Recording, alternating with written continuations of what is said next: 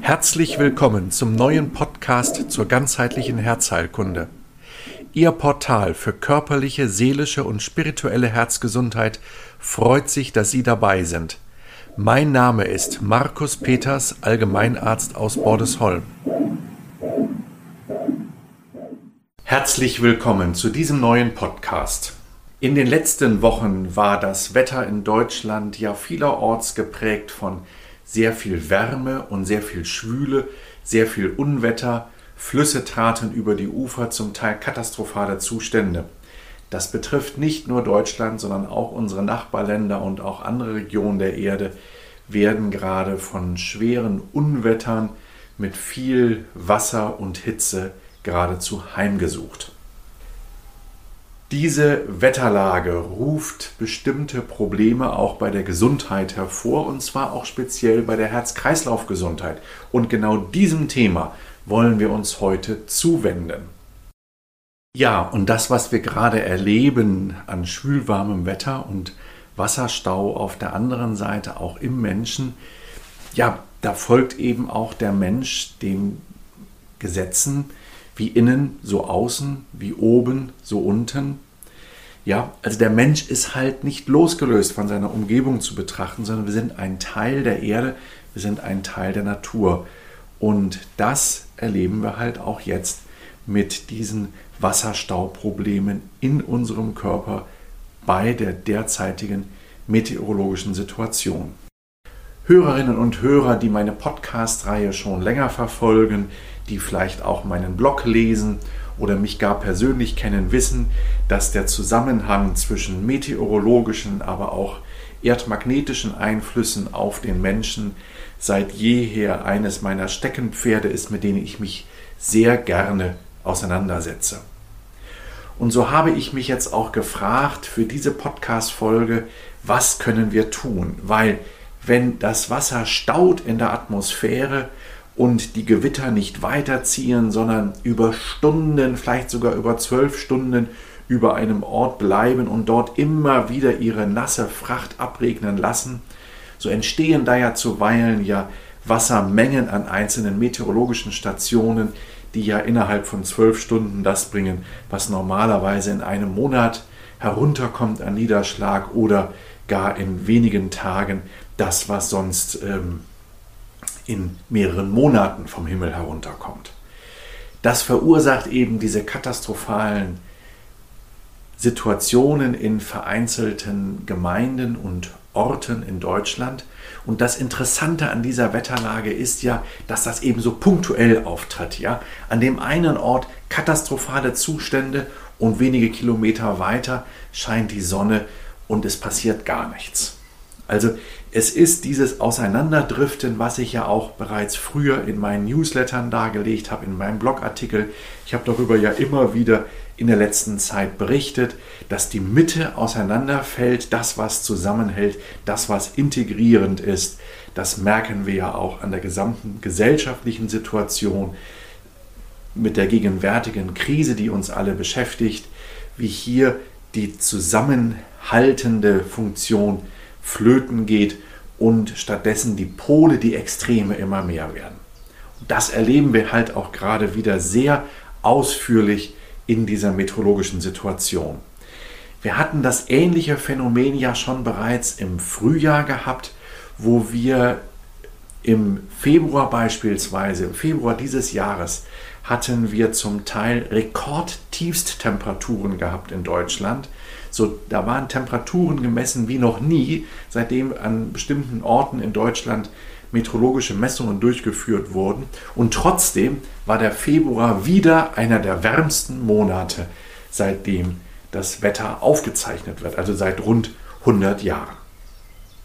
Was macht aber diese schwülwarme Wetterlage jetzt mit unserer Gesundheit? Zum einen geht es natürlich auf den Kreislauf ganz allgemein. Es führt zu niedrigem Blutdruck, aber auch zu Bluthochdruck, zu Herzrhythmusstörungen und so weiter. Ich möchte in dieser Folge aber den Fokus unserer Aufmerksamkeit lenken auf das ganze Thema Wasserstau im Körper. Ja, also geschwollene Beine, geschwollene Extremitäten überhaupt und das Gefühl, man wird das Wasser nicht mehr los. Das betrifft eine bestimmte Gruppe von Menschen, das betrifft nicht alle Menschen. Hagere Menschen sind von diesem Problem weniger betroffen, ebenso Männer weniger als Frauen. Es sind eher die Frauen betroffen, die vielleicht eine leichte Tendenz haben zu Übergewicht, die sowieso in einer gewissen Hormonsituation ist, die wir vom hormonellen her als eine leichte Östrogendominanz bezeichnen würden. Diese Frauen sind eher von diesem Problem betroffen. Aber es ist wirklich ein Leiden, was ich da immer wieder auch erlebe, auch in der Praxis, von geschwollenen Füßen, die dann auch aus den Sandalen schier nicht mehr herauskommen, weil einfach alles anschwillt mit den Wassereinlagerungen. Und da stellt sich die Frage, was können wir tun, was können Sie tun, was können Sie tun ohne ärztliche Hilfe? Weil man muss ganz ehrlich sagen, wenn man mit diesem Problem zu einem ganz normalen Arzt geht, der wird sich mit diesem Thema wahrscheinlich gar nicht so intensiv auseinandergesetzt haben. Was mache ich in der Praxis? Ich habe eine Reihe von Herzpatienten, die bekommen entwässernde Mittel, zum Beispiel HCT oder manche sogar vielleicht auch bedarfsweise Furosemid. Und ich sage durchaus den Patienten, naja, wenn dieses schwülwarme Wetter aufzieht, ja, wenn morgens um 10, 11 Uhr schon die Wolkentürme am Himmel zu sehen sind und man ahnt schon, dass wieder Gewitter herunterkommen werden, dass man dann vielleicht mal etwas mehr nehmen sollte von einer solchen Wassertablette. Aber das ist natürlich eine Lösung, die irgendwo auch, ja, auch nicht jedem behagt und das kann ich sehr gut verstehen. Also stellt sich weiter die Frage, was können wir tun? Was können Sie tun? Da ist natürlich zum einen sind dort äußere Maßnahmen sehr hilfreich. Da ist zum Beispiel das kalte Duschen zu nennen. Vor allen Dingen das kalte, das kalte Abduschen von Armen und Beinen. Kaltes Wasser konstringiert führt dazu, dass die Gefäße enger werden und damit der Abtransport über die Niere erleichtert wird. Nun ist das aber auch nur, muss man auch ganz ehrlich sagen, auch nur begrenzt wirksam. Ja, also ich gehe unter die kalte Dusche und dusche mir Arme und Beine kalt ab. Ja, der Effekt ist ja in manchen Tagen ja innerhalb von fünf bis zehn Minuten nach der Dusche schon wieder verpufft. Und wenn ich dann irgendwo bei der Arbeit bin oder ähm, Besorgungen mache oder sowas, also ich habe kaum das Haus verlassen, ist der Effekt schon wieder weg. Also ist die Frage, okay, was können wir weiter tun? Stützstrümpfe, ja, sind vom Grundsatz her durchaus in bestimmten Situationen eine überlegenswerte Möglichkeit, aber gerade jetzt bei dieser Wetterlage Stützstrümpfe zu tragen, das ist ja schon extrem unangenehm und ich verstehe jeden Menschen, der sagt, nee, das will ich nicht. Also, welche Möglichkeiten haben wir noch? Als ersten Tipp möchte ich Ihnen einen Tipp mit auf den Weg geben, der zunächst einmal paradox erscheinen mag. Und zwar ordentlich viel trinken. Der Flüssigkeitshalt muss sozusagen auf Trab gehalten werden. Das heißt, so für einen normal schweren Menschen zwei Liter und mehr, vielleicht sogar auch an die drei Liter heran, können durchaus vernünftig sein.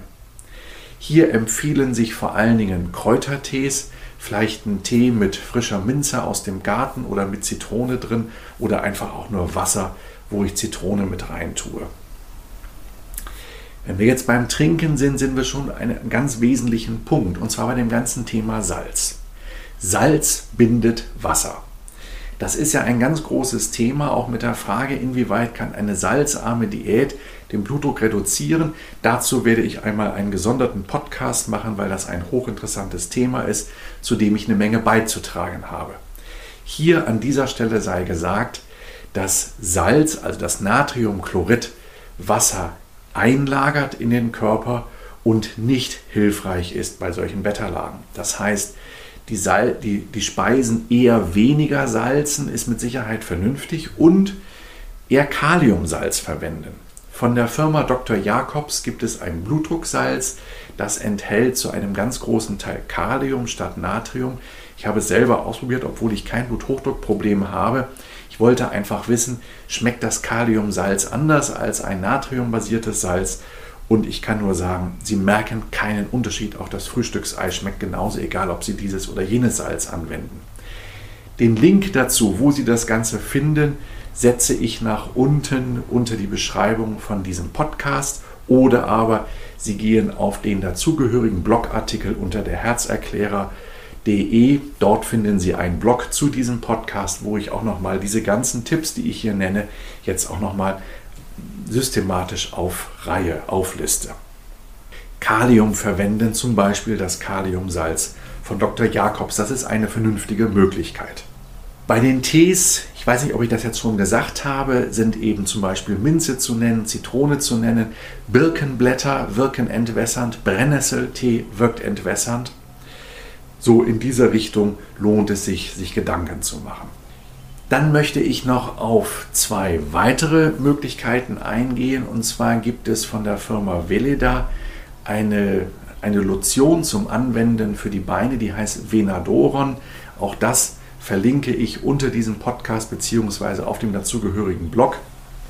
In dem Venadoron ist enthalten Zitrone, die Arnika-Pflanze. Ja, Arnika ist ja die Heilpflanze schlechthin ich sag mal, ähm, Arnika verordnen ist eigentlich immer richtig. Aber natürlich auch eben in diesem Sinne, um sozusagen hier auch die Heilungskräfte zu unterstützen. Iris germanica und eine Heilpflanze, wovon man die Wurzel verwendet, die heißt Arcticum. Diese Pflanzen in der Komposition bewirken, dass die Lymphe angeregt wird, dass der Lymphstau ent, äh, entschärft wird und ich weiß es selber, dass ich das mal im Rahmen ähm, von irgendwelchen Fachtagungen ausprobiert habe bei der Veleda.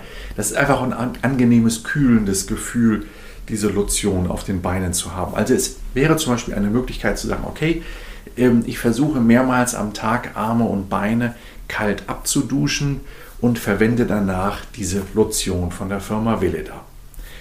Nächste große Möglichkeit ist ein bestimmter Vitalpilz.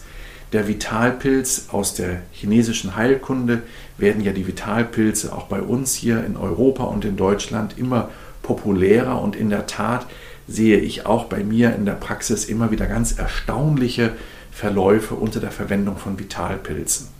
Da möchte ich eben insbesondere den Pilz Polyporus umbellatus nennen. Auch diesen Pilz wiederum finden Sie an den, an den genannten Orten zum Nachlesen wie er genau heißt und wo er zu beziehen ist. Bei den Vitalpilzen gibt es viele verschiedene Anbieter. Einen Anbieter, den ich empfehlen kann, guten Gewissens habe ich Ihnen auch unter diesem Podcast verlinkt. Bei Vitalpilzen ist Folgendes zu bedenken, wie im Übrigen auch bei anderen Natursubstanzen, zum Beispiel bei Kurkuma ist das auch ein ganz großes Problem. Auch das wäre ja nochmal ein eigenes Podcast-Thema das Thema Kurkuma in der ganzheitlichen Herzheilkunde. Wir haben immer das Problem, dass wir auf der einen Seite wasserlösliche Pflanzeninhaltsstoffe haben und auf der anderen Seite fettlösliche. Und ich bekomme mit einem Extraktionsverfahren, muss ich mich immer entscheiden für das eine oder das andere Verfahren. Das bedeutet aber, ich habe bei pflanzlichen Heilmitteln immer in der Regel nur einen Aspekt drin. Entweder den Aspekt der wasserlöslichen oder den Aspekt der fettlöslichen Inhaltsstoffe.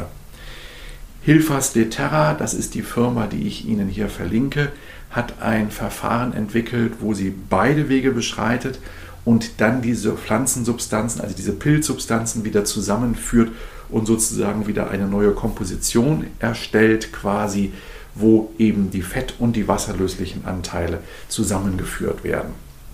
Es gibt bestimmt auch andere gute Anbieter. Ich will nur mir erlauben, hier darauf einmal Augen, das Augenmerk zu lenken auf die Frage, welches Extraktionsverfahren hier angewendet wird. Ja, vielleicht helfen Ihnen diese Tipps nochmal zusammengefasst. Sprechen Sie mit Ihrem Arzt über die Frage, ob es Sinn macht, vielleicht eine Wassertablette an solchen schwülwarmen Tagen etwas höher zu dosieren das sollte man natürlich am Morgen und Vormittag machen, damit man nicht dann, wenn man das am Abend nimmt, dann muss man die ganze Nacht raus aus dem Klo. Das wäre natürlich ärgerlich. Also erkundigen Sie sich mal, ob das vielleicht sinnvoll ist. Ansonsten die mechanischen Dinge, da ist vor allem das Kaltduschen zu nennen, natürlich auch das Hochlagern der Beine, auch das natürlich ein wichtiger Punkt, jetzt auch gerade bei diesem schwülwarmen Wetter. Bewegung insgesamt hilft, den Lymphfluss in Gang zu halten. Und dann haben wir gesprochen über das ausreichende Trinken, über die Rolle des Kaliums. Kalium als der Gegenspieler von Natrium sorgt dafür, dass Wasser ausgeschieden wird. Wir haben gesprochen über das Venadoren und über einen Vitalpilz, der Ihnen in dieser Situation helfen kann. In diesem Sinne sage ich, kommen Sie gut durch diese schwülwarme Zeit. Von Herzen alles Gute. Vielen Dank für Ihre Aufmerksamkeit. Ich bin Markus Peters, Gründer und Inhaber der Praxis Herztherapie Nord. Motto Ganzer Mensch, gesundes Herz. Und der Akademie Der Herzerklärer. Auf diesen beiden Plattformen Herztherapie Nord und Der Herzerklärer finden Sie viele weitere Informationen zu meiner Arbeit. Tschüss, bis zum nächsten Mal.